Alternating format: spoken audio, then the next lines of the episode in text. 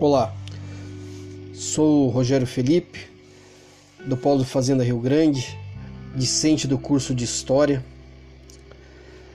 Vamos estar apresentando neste momento nosso podcast referente à área de linguagens e sociedade, módulo C, fase 2.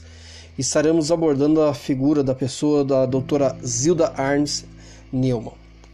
Ela foi uma importante médica sanitarista que teve sua vida ligada ao desenvolvimento de projetos sociais relacionados à saúde pública e à defesa de crianças, não somente no estado do Paraná, mas também por todo o território brasileiro e em vários países latino-americanos, africanos e asiáticos.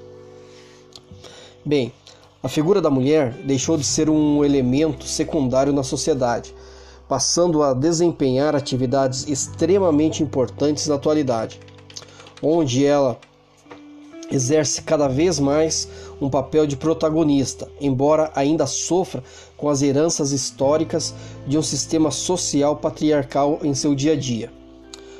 Com o tempo, graças às lutas promovidas por mulheres que, anonimamente ou não, conseguiram mostrar para o mundo que, através da sua ousadia, inteligência, dinamismo, força de vontade, dentre tantas outras características, transformaram não somente suas vidas, mas também as nossas, onde deixaram de figurar a mera dona de casa e assumir postos de trabalhos cobiçados por homens do mundo inteiro. Separei o nome da doutora Zilda Arns, esta mãe médica, que creio que eu que representará bem todas aquelas que estão neste longo e difícil processo evolutivo. Zilda Arns Neumann nasceu em Forquilinha, Santa Catarina, no dia 25 de agosto de 1934 filha dos alemães Gabriel Arns e Helena Steiner Arns, descendentes, como eu falei, de alemães. É, cresceu numa família, no seio de uma família muito unida. Doutora Zilda casou-se muito cedo, aos 21 anos, com o marceneiro Aloysio Neumann, com quem teve seis filhos. Na sua juventude, enfrentando a resistência paterna, Estudou medicina na Universidade Federal do Paraná e especializou-se em pediatria, saúde pública e sanitária. Começa sua vida profissional no Hospital Pediátrico César Perneta, em Curitiba.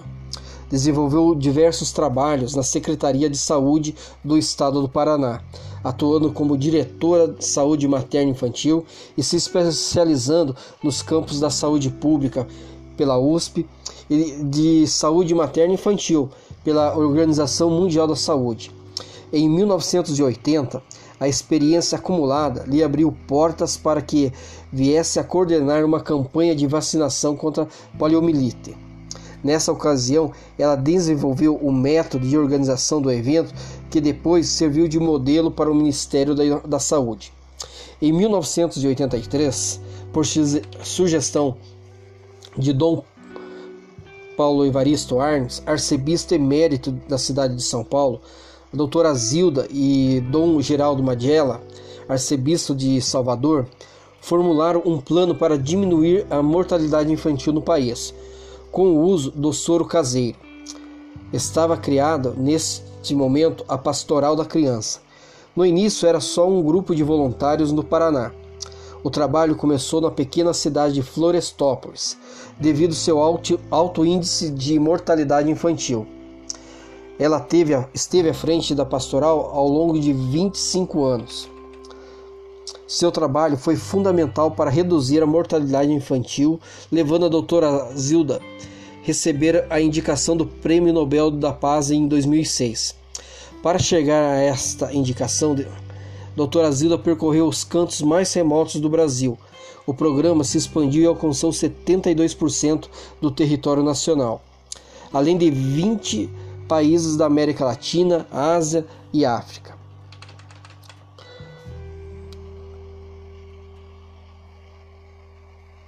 Doutora Zilda participou de eventos, realizou palestras, acompanhou comitivas da pastoral, um trabalho que mudou o destino de milhões de crianças.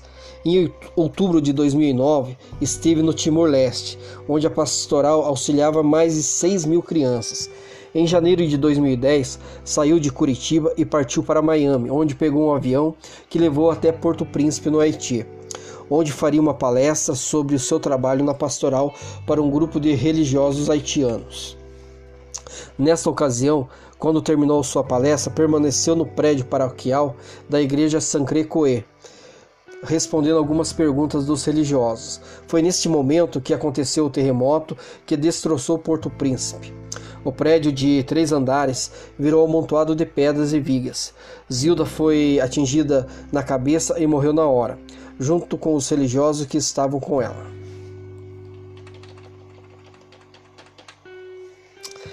No estado do Paraná, Existem vários colégios, escolas, CMEs, hospitais, praças e edifícios que levam o nome da doutora Zilda Arnes. Na cidade de Curitiba, temos o Museu da Vida, que dedica uma aula exclusiva sobre toda a sua trajetória de vida e trabalho com um grande acervo.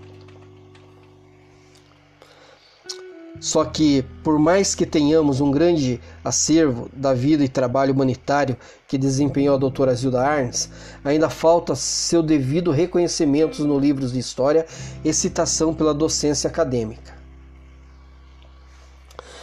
Agradeço imensamente ao Grupo Ninter por proporcionar este desafio, onde aprendi sobre uma personalidade que não se destacou somente por seus conhecimentos e profissionalismo, mas principalmente por amar de forma incondicional as pessoas que estavam sob sua responsabilidade, dando a elas respeito, consideração e esperança.